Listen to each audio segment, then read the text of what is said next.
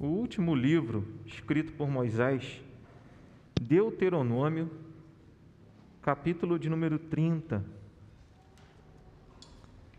Eu vou fazer a leitura de todo esse capítulo, que vai do verso 1 até o verso 20. Deuteronômio, capítulo 30.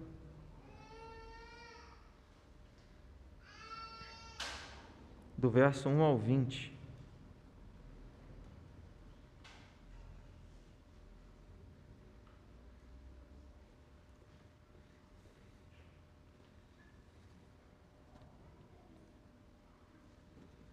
Mesmo assentados, mas com reverência à leitura da palavra de Deus. Deuteronômio 30, do verso 1 ao verso 20, diz assim: a palavra do Senhor. Se você estiver sem Bíblia, pode acompanhar na projeção.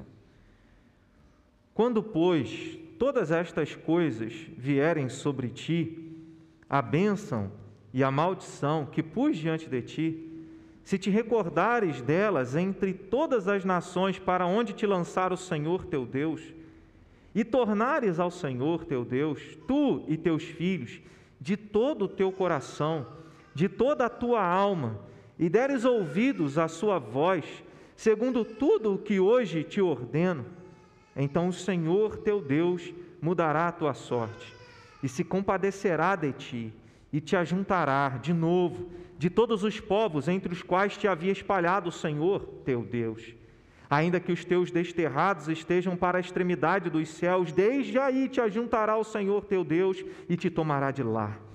O Senhor teu Deus te introduzirá na terra que teus pais possuíram, e a possuirás, e te fará bem, e te, e te multiplicará mais do que a teus pais o Senhor teu Deus circuncidará o teu coração e o coração de tua descendência, para amares o Senhor teu Deus de todo o coração e de toda a tua alma, para que vivas. O Senhor teu Deus porá todas estas maldições sobre os teus inimigos e sobre os teus aborrecedores que te perseguiram. De novo, pois, darás ouvidos à voz do Senhor, cumprirás todos os seus mandamentos que hoje te ordeno o Senhor teu Deus te dará abundância de toda a obra das tuas mãos, no fruto do teu ventre, no fruto dos teus animais e no fruto da tua terra, e te beneficiará, porquanto o Senhor tornará a exultar em ti para te fazer bem, como exultou em teus pais. Se deres ouvidos à voz do Senhor teu Deus, guardando os seus mandamentos, os seus estatutos, escritos neste livro da lei, se te converteres ao Senhor teu Deus de todo o teu coração e de toda a tua alma, porque este mandamento que hoje te ordeno não é demasiado difícil nem está longe de ti. Não está nos céus para dizeres quem subirá por nós aos céus, que nolo traga e nolo faça ouvir, para que o cumpramos. Nem está além do mar para dizeres quem passará por nós além do mar, que nolo traga e nolo faça ouvir, para que o cumpramos. Pois esta palavra está muito perto de ti, na tua boca e no teu coração para cumprires. Vê que proponho hoje a vida e o bem, a morte e o mal.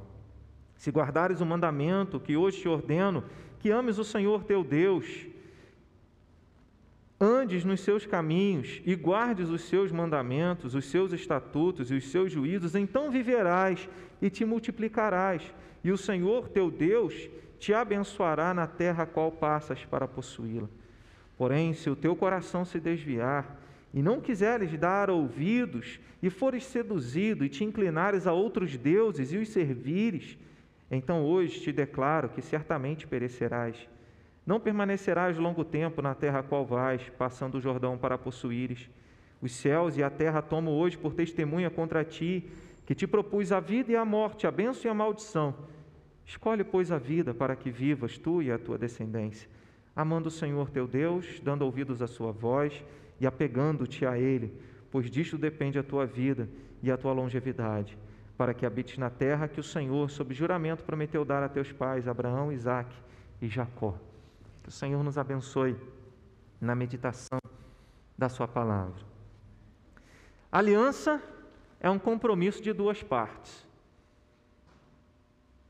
E aí, se uma parte quebra esse contrato, essa aliança, a aliança é desfeita. A aliança perde valor e aquele compromisso, aquele tratado que foi feito, a pessoa que não cumpriu terá que ser penalizada. É, isso era, é, era algo muito claro no Oriente é, Médio, no Oriente Próximo, né? na, na época de Abraão, porque quando as pessoas iriam, iam fazer contratos, eles sacrificavam um animal, cada parte trazia um animal e eles sacrificavam o animal, dividiam o animal em partes, sacrificavam e, e, e queimavam esse animal. E, ela, e, essa aliança era firmada da seguinte maneira: se um, uma das partes não cumprir o acordo, a aliança, aconteceria com a pessoa o que aconteceu com o animal. É assim era a aliança, tanto que quando Deus chama Abraão em Gênesis capítulo de número 15 para fazer uma aliança com ele, é esse o sistema que é usado de um animal sacrificado. E diz que Abraão viu um fogo que era uma manifestação, uma teofania, Deus manifestado numa forma de fogo, passando por entre as partes do animal, recebendo e fazendo com Abraão aquela aliança, tanto que Abraão temeu naquela noite, quando ele fez aliança com o Senhor, né, por causa da presença de Deus que traz esse temor. E a partir daí, quando Deus institui a sua lei, é, ali em Êxodo, capítulo de número 20, ele passa a apresentar todo o sistema é, religioso e também civil da nação de Israel, em, no livro de Levítico, no livro de Números. Ele está é, ratificando essa aliança e mostrando os termos dessa aliança. Se o povo não cumprisse, o povo iria sofrer a penalidade dessa aliança. E agora nós estamos Lemos aqui Deuteronômio capítulo de número 30. Deuteronômio significa segunda lei. Nome, a palavra nome remete à lei, e Deutero é segundo. E, na verdade, uma tradução para nós seria a repetição da lei. A lei que Deus deu em Êxodo, capítulo de número 20, agora Moisés está recapitulando. As portas é, do povo entrar na terra de Canaã, é, naquele, nos momentos antes, nos dias anteriores, Moisés está recapitulando é, com o povo de Deus essa aliança que Deus fez com as palavras da lei, né, com a palavra da lei.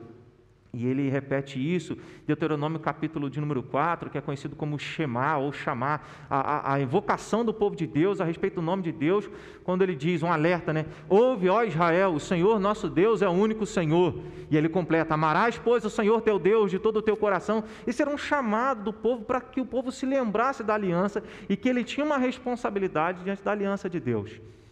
Moisés sabia que não iria entrar na terra prometida. Quando Deus falou para ele, Moisés, fala para a rocha, que o povo todo dia murmurava diante de Deus, e Moisés, já cansado daquele, Deus fala: Moisés, o povo está pedindo água, então eu quero que você e Arão vão lá e falem na rocha, para que a rocha dê água. A rocha vai dar água para vocês. E aí, quando Moisés chegou lá, ao invés de ele falar a rocha, ou seja, o poder de Deus ia ser manifesto ali, ele questiona: oh, vocês acham que eu posso trazer água para vocês? Aí bateu na rocha duas vezes. Paulo fala que a rocha era Cristo.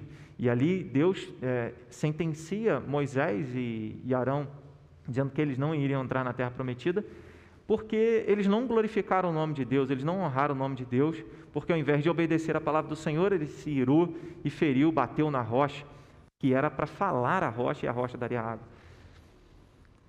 E aí Moisés não vai entrar na terra prometida, mas mesmo assim, como o arauto de Deus, como o atalaia, como aquele que era o porta-voz de Deus, aquele que era o, o, mediador entre Deus e o povo, ele está lembrando o povo essa aliança. É, e, e, se a gente vê do capítulo de número 28, capítulo 29, ele vai falar: olha, se você obedecer a Deus, se você andar e guardar essa aliança, te seguirão todas essas bênçãos. Tem até um canto que fala isso, né? Eu não correria atrás de bênçãos, sei que elas vão me alcançar. Tem gente que faz o caminho ao contrário, corre atrás das bênçãos para ver se tem alguma coisa de Deus. Né? E a palavra de Deus nos ensina: olha, nós devemos buscar a Deus, a obediência à Sua palavra, e então, naturalmente, como uma consequência natural, as bênçãos de Deus virão sobre a nossa vida. E aí o capítulo de número 28 começa assim, seguindo da, das consequências da desobediência, que era a maldição. Né? A maldição, ela, a, tanto a bênção quanto a maldição, elas abrangem todas as áreas. Se depois vocês fizerem uma leitura do capítulo 28 e 29, a, a bênção e a maldição ela alcança todas as áreas. A, a não é apenas uma questão da área espiritual, ela alcança o nosso trabalho, ela alcança a nossa família, ela alcança o nosso corpo físico. Todas as áreas da nossa vida são alcançadas pelas bênçãos e pelas maldições, né? que vêm de Deus, quando é bênção por causa da obediência, quando é maldição por causa da desobediência. E Moisés está lembrando ao povo. O capítulo de número 29, é conhecido como quarto discurso de Moisés, ele lembra ao povo essa aliança e ele está dizendo: olha, Deus chama uh, uh, o povo, verso de número 1 do capítulo 29, são essas as palavras da aliança que o Senhor ordenou a Moisés fizesse com os filhos de Israel na terra de Moabe. É, eles não estão mais no Monte Horebe, que foi onde eles receberam os dez mandamentos, quando Deus desce em forma de fogo naquela montanha, e ali Deus fala os dez mandamentos. Nenhuma, nenhuma nação na história da humanidade jamais anunciou que ouviu a voz de Deus. O judaísmo e o cristianismo são as únicas religiões que testificam que Deus falou com elas. Deus desce e o povo temeu tanto que falou assim: não fale Deus conosco, mas porque a gente vai morrer. Porque a voz de Deus, além de eles ouvirem, ela se manifestava também em trovões, em relâmpagos em clangor de trombeta, um zunido muito alto. Eles ficaram com medo, nós vamos morrer aqui. Aí Moisés passa a falar ao povo. Agora, é, não é uma segunda aliança, mas é uma renovação de aliança. No capítulo de número 29. Fale, né, ordenou. São estas as palavras da aliança que o Senhor ordenou a Moisés, fizessem com os filhos de Israel na terra de Moabe, além da aliança que fizera com eles em Horeb. A mesma aliança, mas renovada. Aí você pensa uma coisa: não foi uma vez, duas vezes que o povo reclamou, murmurou contra é, com Moisés e Arão. E Moisés sempre disse: Olha, quem sou eu e quem é Arão, meu irmão, para que vocês murmurem contra nós? Vocês não estão reclamando e murmurando contra nós, vocês estão murmurando contra Deus. E aí o povo faz um, fez um bezerro de ouro para adorar, né? E a, e a, a dissimulação é tão grande que Arão fala: Não, o povo trouxe, pediu um Deus, trouxe para mim as joias, eu joguei isso na terra, no barro e saiu isso aí. Né? A gente consegue é, arrumar uma desculpa para tudo. E Arão não fez diferente. E aí Deus fala com Moisés: Olha, chega para o lado, Moisés, que eu vou destruir todo mundo e vou fazer de você uma nova nação. Aí Moisés fala: Não, Senhor, não faça isso. Perdoa, é o teu povo. O Senhor prometeu tirar ele do Egito e levar para uma terra prometida. Tá bom, Moisés, eu vou ter misericórdia de quem eu quiser ter misericórdia. E vou me compadecer de quem eu quiser ter compaixão. Paulo cita isso em Romanos capítulo de número 9, na altura do verso 18. Então, Deus manifesta a sua misericórdia naquele momento, Êxodo 33, Êxodo 32, 33. Mas o povo continua reclamando, o povo manifesta incredulidade quando, em Números, capítulo de número 14, eh, os espias são enviados para a terra de Canaã, eles voltam sabendo a terra realmente flui leite e mel, de tão próspera que ela é. Mas os seus habitantes são gigantes, a gente vai ser devorado, a gente não vai poder entrar. Eles foram incrédulos. E aí o povo se levanta, se rebela contra Moisés, o povo falou em apedrejar Moisés. E Moisés temeu, e Moisés fala assim: Olha, como é que eu vou carregar esse povo? Eu pari, eu dei à luz toda essa nação, esse povo é teu. Então, dá um jeito. E Deus age com misericórdia. E aí vai, e, pessoas se levantam, Datã, Abirão, Coate, eles, eles se levantam e contra Moisés e Arão dizendo: Olha, Deus fala só através de Moisés. Teve um episódio também de Arão e Miriam se levantarem contra Moisés. Quantas vezes o povo tentou o Senhor e Deus não destruiu? Já tinha feito uma aliança com ele. O povo já tinha sido infiel à aliança. E Deus, ainda assim, aqui em Deuteronômio 29, está dizendo: renova a aliança com o povo. Consegue perceber o cuidado de Deus? o grande amor de Deus. E aí a gente chega no capítulo de número 30, quando Deus está dizendo: olha, que o capítulo 29 termina: olha, se você não obedecer, você vai ser punido. Mas se você se arrepender, não importa onde você estiver, de lá eu vou trazer você de volta. Lá onde você estiver, eu vou te alcançar e vou te salvar. Aí a gente vê essa aliança de Deus de uma forma muito extraordinária. Um amor realmente incondicional, como o próprio Senhor Jesus falou naquele momento em que ele está terminando o diálogo dele com Nicodemos, em João capítulo de número 3. Porque Deus amou o mundo de tal maneira que deu seu Filho unigênito para que todo aquele que nele crê não pereça, mas tenha vida eterna. A gente decora isso, a gente não alcança a profundidade da beleza e do grande amor de Deus numa, nessa declaração de Jesus. Então, quando esse texto, quando Deus está renovando a aliança com o seu povo, as portas é, do povo entrar na terra de Canaã, as portas da entrada de Canaã, Deus renovando essa aliança e mostrando o cuidado dele, mostrando a misericórdia dele. Quantas vezes o povo murmurou, reclamou, quebrou a aliança e Deus estava dizendo: Eu ainda mantenho a minha aliança com vocês. E a gente já vê, só nesse contexto histórico, aqui é só contextualizando, a gente já vê a, a, bondade de Deus e a forma como Deus lida conosco, porque se Ele fosse nos tratar conforme os nossos pecados merecem, a gente já teria ido para o inferno há muito tempo. Porque até no nascimento, Davi fala no Salmo de número 51, verso 5: Eu nasci na iniquidade e em pecado me concebeu minha mãe. Né, nós já fomos concebidos e viemos à existência numa condição de pecado. E eu quero destacar algumas expressões nesse texto, algumas partes desse texto, falando e pensando nesse tema aliança, que é o contexto que Moisés está tratando. Do verso de número 11 ao verso de número 14, é uma, é uma perícope, né? a palavra porque começa com a primeira letra é negrito, então ele traz uma ideia é, completa, uma ideia nova, do verso 11 até o verso 14. Ele diz: Porque este mandamento que hoje te ordeno, então, este mandamento, entenda essa aliança, entenda os dez mandamentos, entenda a palavra de Deus. Não é demasiado difícil, nem está longe de ti. Não está nos céus para dizeres, ó, quem subirá aos céus por nós? Nolo traga para que não faça ouvir, a gente possa cumprir. Nem está além do mar, mas está onde? Muito perto de você, na tua boca e no teu coração, para que você cumpra.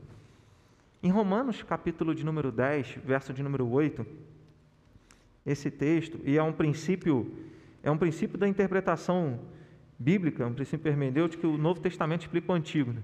E a gente começa a entender quando a gente lê Paulo em Romanos 10, no verso de número. Ele começa a citar no verso 6, né? Ele diz: Mas a justiça decorrente da fé, assim diz. Então, Romanos 10, 6. Não perguntes em teu coração quem subirá ao céu, isto é, para trazer do alto a Cristo, ou quem descerá ao abismo, isto é, para levantar Cristo dentre os mortos, para que se diz, porém, se, porém que se diz, a palavra está perto de ti, na tua boca e no teu coração, isto é, a palavra da fé que pregamos. Paulo está associando a mesma declaração de Moisés em Deuteronômio 30, verso 11 ao verso 14, quando ele, especificamente o verso de número 14, que ele diz: ó, essa palavra de Deus, esse alerta de Deus para que vocês confiem nele, confiem nessa aliança, não está longe de vocês. Paulo aplica isso à mensagem do Evangelho. As pessoas não podem dizer, ah, nunca ouvi. Né? Deus está longe, eu não posso alcançar. Não, Deus está perto, está a um passo de fé. Que distância é essa? Um passo de fé. Para o jovem rico, era uma distância infinita. Para a mulher cirofenícia, era perto demais, que ela não podia deixar largar e ela disse, até os cachorrinhos comem das migalhas que caem da mesa dos seus donos. Jesus fala, mulher grande é a tua fé. Ela não fazia parte do povo de Deus, ela não fazia parte do povo da promessa, Mas ela deu um passo de fé, um salto de fé, ultrapassando é, é, um, um, princípio racial, que era a questão judaica, atra, atravessando qualquer dificuldade de preconceito religioso. E ela diz: Eu creio que com o pouco que eu fizer, já é uma, um mar imenso para mim. Ela confiou. E a gente observa isso ao longo da história. Enxergar que essa aliança com Deus está acessível a todos. Essa aliança que Deus fez com a nação de Judá, com o povo de Israel no passado, ela foi sendo renovada, e cada vez que ela se renovava, ela era, era ah, mais um pedaço dela, mais uma parte dela era revelada. A ponto de que ficou claro com a vinda de Jesus de que essa aliança não era para uma pessoa, para duas pessoas, para uma família, como Deus mesmo predisse a Abraão: em ti e na sua descendência serão abençoadas todas as famílias da terra. Porque ele confiou no Senhor. Então, esses versículos do verso 11 ao verso 14 revelam que essa aliança, ela está acessível a todos, ela não está distante. É algo que nós podemos conhecer.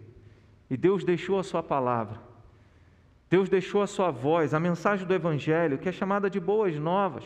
Para quê? Para que nós pudéssemos confiar.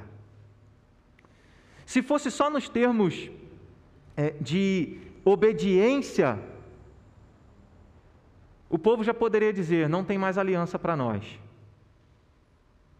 Mas,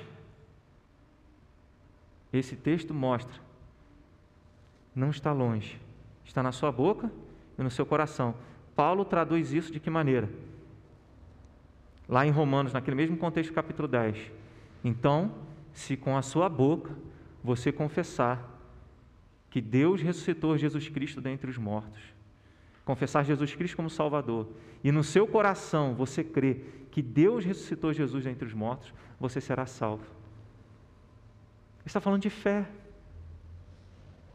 Deus está dando aqui a oportunidade, confiem em mim nesta aliança, confiem no meu cuidado, confiem na minha mensagem. A gente tem falado sobre isso. Dias atrás meditamos sobre é, é, essa mesma ideia de, de aliança no, nas palavras de santidade e graça. Quando Deus dá os dez mandamentos, Ele diz: Olha, eu tirei vocês do Egito, agora vocês me obedecem. Primeiro ele dá a graça, primeiro ele liberta, primeiro ele manifesta a misericórdia, a bondade. Depois ele diz: é assim que vocês têm que fazer. Então a aliança com Deus ela está acessível a todas. Jesus ele começa a pregar, João Batista e Jesus é, pregam nesse sentido: arrependei-vos, porque está próximo o reino dos céus, porque é chegado a vós o reino dos céus. Arrependei-vos e creiam no Evangelho. E ele não faz distinção de pessoa A, B ou C é para todos. E ele disse isso antes de subir aos céus em Atos, capítulo de número 1, no versículo de número 8. Olha, sejam minhas testemunhas, vocês esperem em Jerusalém, vocês receberão poder, e assim, ao descer sobre vós o Espírito Santo, vocês serão minhas testemunhas, tanto em Jerusalém, Judéia, Samaria e até os confins da terra. E a gente vê essa declaração de Atos 1:8 sendo cumprida ao longo do livro de Atos dos Apóstolos, no registro de Lucas, quando ele mostra a conversão de Cornélio, a primeira conversão do povo de Jerusalém, depois em Atos 8 o povo é, é, é disperso por causa da perseguição, e aí Atos 10, conversão de Cornélio, Atos capítulo de número 16, a conversão de Lídia, do carcereiro, o evangelho já foi expandindo, já foi alcançando outros lugares, os confins da terra da época. Que privilégio é poder ouvir essa mensagem e ter o coração descortinado. Que nós possamos entender isso em dois aspectos. Primeiro, sermos gratos a Deus, porque essa mensagem que foi colocada na nossa boca e no nosso coração, pela graça de Deus, pelo cuidado de Deus. Segundo, entendermos que essa mensagem não é apenas para nós essa mensagem para as outras pessoas que estão à nossa volta. Porque essa mensagem que está acessível a nós também está acessível a todos. Nunca passou na nossa mente Ah, ó, esse aí nem Jesus. E não adianta falar de Jesus para essa pessoa, porque ela tem uma vida tão distante de Deus. E a gente já começa a estabelecer o padrão de quem é digno de ouvir e quem não é. Quem merece ser salvo e quem não merece, isso não compete a nós. Se a gente for fazer uma, uma leitura é, com essa perspectiva desse acesso a todos, desde Êxodo, quando, quando os israelitas saem do Egito, não foi somente o povo hebreu que saiu de lá. Outras pessoas que também eram escravas de outras nações estavam lá. Quando a gente percebe isso? Em várias declarações no livro de Êxodo, Levítico e Deuteronômio, as leis que são dadas são dadas para os israelitas e são dadas para os forasteiros, para os estrangeiros. Detalhe, a expressão que o Antigo Testamento usa é que habita no meio de vocês. Então a gente observa isso quando Deus dá as leis, mostrando: olha, é para todos, é para vocês e para todos que vivem no meio de vocês. Quando Josué invade Jericó e, e vence a batalha contra Jericó, conquistando a primeira cidade, quem eles salvam? Raabe.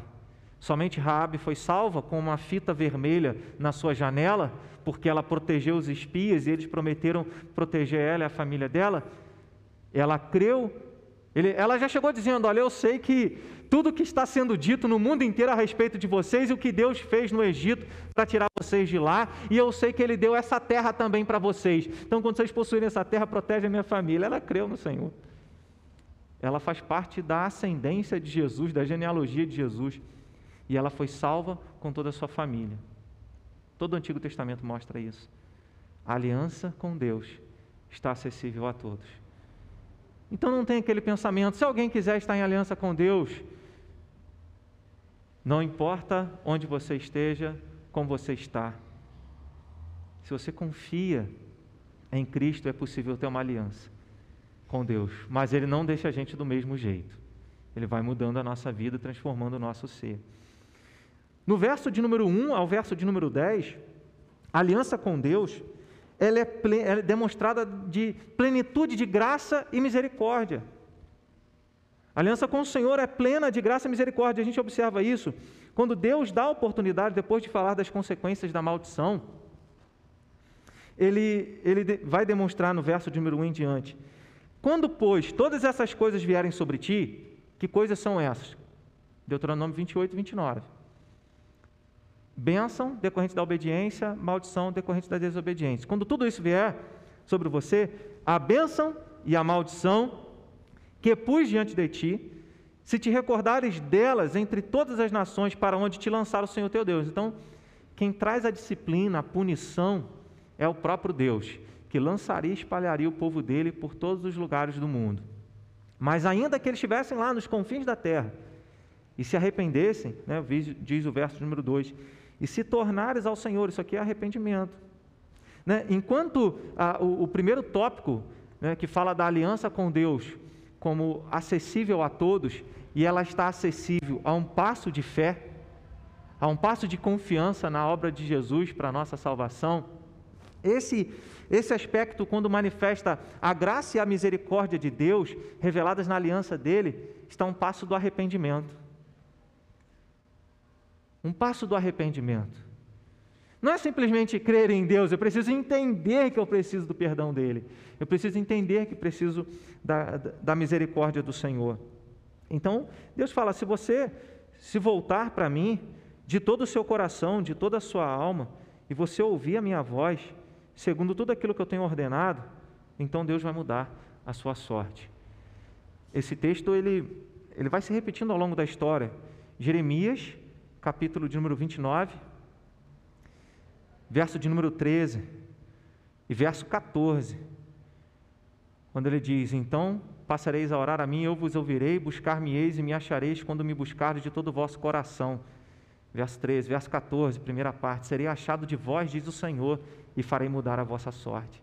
É a mesma coisa aqui. Se o povo se arrependesse, teria o cuidado de Deus, a bênção de Deus. Não existe aliança com Deus que não conte com a graça e com a misericórdia dele.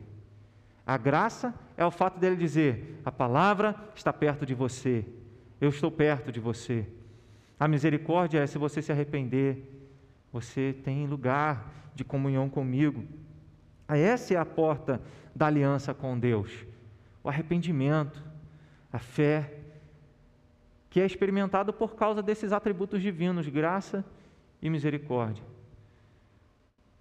Jesus, naquela noite, quando ele estava para ser crucificado, ele já havia sido preso. Ele iria dar a vida pelos discípulos. Os discípulos fugiram. A história se repete. Deus liberta o povo dele do Egito e o povo murmura e reclama. Já reparou? Como, como você se sente quando você talvez já tenha tido essa experiência? Você fez algo por alguém e aquela pessoa reclamou ou disse: Isso? Não quero. A pessoa jogou fora o que você fez por ela. Você não anima em ajudar essa pessoa de novo. Aí Deus tira o povo do Egito com um monte de manifestação de poder. E o povo está dizendo: melhor para nós era termos ficado no Egito. Melhor para nós era termos morrido no deserto. Com os nossos irmãos, teve um momento quando, quando o povo se rebela contra Deus e morrem milhares de pessoas no acampamento. Deus abre a terra, a terra traga os aqueles que se rebelaram contra Moisés. Depois eles falaram: melhor que a gente tivesse morrido com os nossos irmãos, Moisés. Você trouxe a gente nesse deserto para nos matar? Aí, Deus mesmo assim renova a aliança. No Getsemane, na última ceia, Deus está falando: olha, eu vou, mas onde você vai, vai me trair? Sou eu, sou eu, sou eu. Pedro, você vai me negar, Senhor, ainda que todos te neguem. Eu jamais te negarei, jamais me escandalizarei. Aí a gente fala de Pedro, mas a gente esquece que o evangelista registra e todos disseram o mesmo. Todos os discípulos, todos os apóstolos disseram: Não vou te negar, eu vou contigo até a morte. E naquela hora, eles abandonaram o Senhor, e aí nós sabemos, ele foi flagelado, ele foi cuspido, ele foi humilhado, foi crucificado. Você acha que ele não podia descer da cruz quando aquele ladrão disse: desça da cruz? Podia. Mas ele ficou lá porque ele é cheio de graça e misericórdia. Ele ficou lá porque é quem ele é. Ele não não pode mudar quem ele é e, e isso é bom. Porque se não fosse a graça e a misericórdia de Deus, nós não estaríamos aqui. O problema é quando nós reconhecemos essa graça e a misericórdia de Deus, mas não entendemos que devemos ser sinceros no arrependimento dos nossos pecados. Algumas pessoas acham que podem enganar Deus, dizendo: Ah, Deus me perdoa mesmo, Deus é gracioso, Deus é misericordioso mesmo, então é só uma escapada aqui, é só um desejo ali, é só a minha vontade lá. E esquecem de que toda essa graça e essa misericórdia de Deus custaram algo, custaram a vida de Jesus, custaram o sacrifício dele, a vida dele, o sangue dele. Então Deus está dizendo: olha, se vocês se arrependerem, se vocês voltarem. E o que fica para nós nessa manhã é que, vez por outra, nós nos perdemos no caminho, sim. A gente deveria seguir reto e às vezes a gente se desvia. Como Deus fala para Josué quando ele vai entrar na terra prometida, diz: não se desvie nem para a direita nem para a esquerda, mas tenham cuidado de fazer tudo o que eu tenho ordenado. Mas às vezes a gente se desvia. E o que Deus está dizendo é: tem um caminho de volta. Então, essa é, é, é a palavra de Deus para nossa manhã, pra, nessa manhã para nós, para mostrar que essa aliança com Deus a gente pode renovar, tem um caminho de volta. Quando a gente lê a história dos reis de Israel, dos reis de Judá, quando o povo desobedecia, quando o povo ficava longe de Deus, e aí vem o rei Ezequias, vem o rei Josias, e renovaram a aliança com o Senhor, celebraram a Páscoa, que é o, o símbolo e o sinal da aliança com Deus, e assim renovaram a aliança com o Senhor, manifestando é, arrependimento diante de Deus em relação aos seus pecados.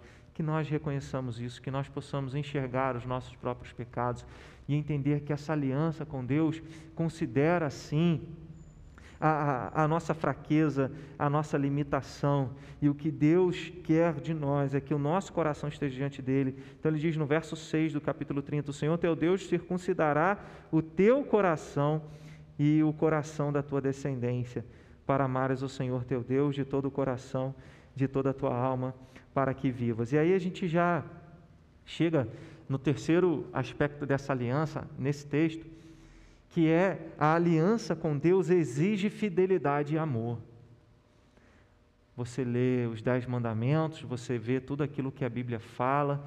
No Novo Testamento, Jesus diz: ó, que se alguém quiser me seguir, negue-se a si mesmo, todos os dias tome a sua cruz e então me siga. É um preço. A teologia chama isso de custo do discipulado. Dá até uma outra mensagem, né? Poderia até, só nesse aspecto, fazer uma outra mensagem Jesus diz: ó, se alguém vai construir uma torre, calcule se tem os meios para construir. Se alguém vai enfrentar um exército, calcule se com 10 mil tem como enfrentar o que vem contra ele com 20. O que ele está dizendo? Não entre na vida cristã se você não está disposto a pagar o preço que ela cobra de você. Aí nós vemos tudo aquilo que a Bíblia diz. Ame a Deus de todo o coração, não terás outros deuses diante de você, e às vezes nós fazemos do dinheiro, do trabalho de outra pessoa um Deus. Não blasfeme o nome de Deus, ou seja, não tome o nome de Deus em vão, e às vezes a gente coloca Deus em piadas, em chacotas, em outras coisas, ou a gente usa o nome de Deus. Não, eu juro por Deus. Não é errado jurar por Deus, não, tá? É errado jurar pela mãe mortinha atrás da porta, né? Quando era criança fazia isso, né? Jurar por Deus não é errado, desde que você cumpra o seu juramento. É errado jurar e não cumprir. Só um parênteses aí, né? Mas é, tomar o nome de Deus em vão. É errado, é pecado não separar um dia para adorar a Deus. A gente tem um domingo como cristão, o domingo porque Jesus ressuscitou no domingo. E esse dia é um mandamento. Por que, que a gente adora a Deus no domingo? É um mandamento que a gente está cumprindo. É importante que os irmãos que estão em casa estejam adorando também a Deus em casa no domingo. É o dia que nós temos. Mas se alguém está de plantão por causa do trabalho, que separe de sete dias, um dia para cultuar a Deus, para adorar a Deus. Até aqui o quarto mandamento. E aí vai, cinco manda, quinto mandamento, sexto, que faz menção ao nosso relacionamento interpessoal. A pergunta é: quem consegue obedecer os dez? Porque é possível que uma pessoa muito, muito correta, boa, obedecesse nove, chegasse ao nono, não dirás falso testemunho contra o teu próximo. Mas quando chega no dez, cai todo mundo. Que é não cobiçarás. Jesus mostra que o pecado está aqui dentro, na intenção. O que, que eu quero mostrar com isso? Que aliança com Deus exige sim fidelidade e amor, mas nenhum de nós somos capazes de alcançar. Porque se você entende que a aliança de Deus, e é uma verdade, exige fidelidade e amor, e você acha que isso é, é, é, você vai dar conta, você vai viver uma vida cristã desesperada. Porque o dia que você faz, beleza, amém, glória a Deus, estou no céu, estou salvo, Deus vai me abençoar, vou entrar na Canaã celestial, na terra prometida, que é a nova Jerusalém. Mas o dia que você falhar, vai ser um desespero infernal. E aí eu li o verso de número 6 do capítulo 30, e também do verso 15 ao verso de número 20 né, nos mostra isso. Deus fala: Eu estou propondo a vida e a morte, a bênção e a maldição. Escolham a vida. E como é que essa escolha se manifesta, verso 20, amando o Senhor teu Deus, dando ouvidos à voz dele. O que é uma expressão, de acordo com o verso 14 também, no teu coração, teu coração, amar a Deus, confiar em Deus, crer em Deus. E a gente vê essa aliança sendo manifestada ao longo da história. Esse grande amor de Deus, ele provê para nós um Salvador, ele provê para nós alguém santo, que seria capaz de cumprir essa parte que era nossa. Às vezes a gente enfatiza muito a, a, na Páscoa a morte na cruz, que na teologia é chamada de obediência passiva. Mas a gente esquece de enfatizar esses aspectos da aliança que trata da obediência ativa de Jesus, quando mostra que toda a vida dele foi uma vida no nosso lugar, sendo fiel e amando a Deus, cumprindo a nossa parte na aliança. Para que quando ele morresse, ele tivesse o direito e a autoridade de ressuscitar o terceiro dia, no meu e no seu lugar também. Então a gente percebe o grande amor de Deus, mas esse, essa exigência de Deus inalcançável para nós. Não era possível ser salvo assim. Então Deus, na sua graça, na sua bondade, Ele nos envia um Salvador para que a gente, através dele, participe das promessas de Deus que está, estão registradas aí no versículo final, né? quando ele fala que o povo iria entrar na terra prometida, né? verso 19 e 20, e aí no verso de número 20, a parte B, para que habites na terra que o Senhor, sob juramento, prometeu dar a teus pais, Abraão, Isaque e Jacó.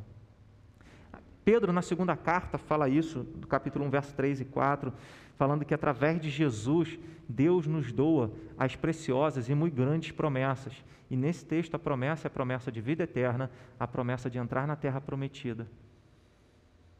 E isso foi cumprido por Jesus Cristo. O autor aos Hebreus mostra isso de forma clara, capítulo 8, versos 6 ao 13, quando ele diz: Agora, com efeito, obteve Jesus ministério tanto mais excelente quanto ele é, quanto é ele também mediador de superior aliança, instituída com base em superiores promessas, porque se aquela primeira aliança tivesse sido sem defeito, de maneira alguma estaria se sendo buscada lugar para uma segunda. E, e, a gente repara isso ao longo da história, sempre uma aliança renovada, mas ela nunca alcança seu ápice, sempre há algo apontado para frente. Então é o que ele está dizendo. Porque se aquela primeira aliança tivesse sido sem defeito, de maneira alguma estaria sendo buscado lugar para uma segunda. E de fato, repreendendo-os, diz: Eis aí vem dias, diz o Senhor, e firmarei nova aliança com a casa de Israel e com a casa de Judá, não segundo a aliança que fiz com seus pais no dia em que os tomei pela mão para os conduzir até fora, da terra do Egito, pois eles não continuaram na minha aliança e eu não atentei para eles, diz o Senhor, porque esta é a aliança que firmarei com a casa de Israel depois daqueles dias, diz o Senhor. Na sua mente imprimirei as minhas leis, também sobre o seu coração as inscreverei. Eu serei o seu Deus e eles serão o meu povo. E não ensinará jamais cada um a seu próximo, nem cada um ao seu irmão, dizendo: Conhece ao Senhor, porque todos me conhecerão, desde o menor até o maior até o maior deles, pois para com as suas iniquidades usarei de misericórdia e dos seus pecados jamais me lembrarei. Quando ele diz nova, torna antiquada a primeira. Ora, aquilo que se torna antiquado e envelhecido está prestes a desaparecer. E aí a gente lê o capítulo 30, verso 6, quando ele diz: O Senhor teu Deus circuncidará o teu coração e o coração da tua descendência, para amares o Senhor teu Deus de todo o coração, de toda a tua alma. Deus está dizendo: Eu exijo isso de vocês, mas eu vou providenciar os meios para que vocês andem na minha aliança para que vocês estejam comigo. E ele faz isso enviando Jesus e depois de Jesus o Espírito Santo, e assim cumprindo aquilo que ele fala em Jeremias capítulo 31, depois você pode ler, são muitas referências, Ezequiel capítulo 37, verso de número 26, quando ele diz: Eu vou dar a eles um novo coração, vou circuncidar o coração deles, e assim eles vão andar na minha palavra, obedecer a minha palavra. É importante dizer também que essa fidelidade e amor que é cumprida em Jesus, que é uma manifestação da graça e misericórdia de Deus, ela não nos isenta da nossa responsabilidade e obediência. A aliança tem dois lados. E por mais que nós sejamos coparticipantes dessa graça que Jesus conquistou para nós, com a vida dele, com todo o ministério dele. Jesus mesmo fala em João capítulo 14, verso 21. Aquele que me ama é o que guarda os meus mandamentos. Que nós celebremos a aliança com Deus. Que nós confiemos nessa promessa de que temos um lugar de graça e misericórdia quando nós exercemos a fé e o arrependimento. Que nós temos o Espírito Santo de Deus como cumprimento dessa promessa quando Deus diz: Eu vou fazer, vou circuncidar o coração de vocês. E assim vocês vão herdar aquilo que eu prometi aos seus pais, Abraão, Isaac e Jacó. E aqui, à luz do Novo Testamento, não é a terra de Canaã, porque o autor aos Hebreus, no capítulo 11, ele diz que se Abraão, Isaac e Jacó estivessem procurando uma terra, eles se lembrariam dela e poderiam voltar para ela. Mas eles aspiravam uma pátria que não foi feita pelas mãos humanas, mas uma pátria celestial, feita pelas mãos do próprio Deus, como Jesus falou em João 14, verso 1: Vou preparar lugar, e quando eu for, voltarei para vocês. Que nós possamos celebrar a alegria da graça e da misericórdia dessa aliança, a acessibilidade dela para todas através da fé e do arrependimento, e que nós possamos exercer essa responsabilidade de compromisso, valorizando essa aliança com Deus, obedecendo a Sua palavra, fazendo a Sua vontade, mas acima de tudo, descansando naquilo que Jesus fez para a nossa salvação, que a gente celebra hoje, a Santa Ceia é, é o sinal disso tudo aqui, dessa aliança com o Senhor. É o ápice. Jesus diz: Este cálice é a nova aliança no meu sangue. Amém? Que Deus nos abençoe.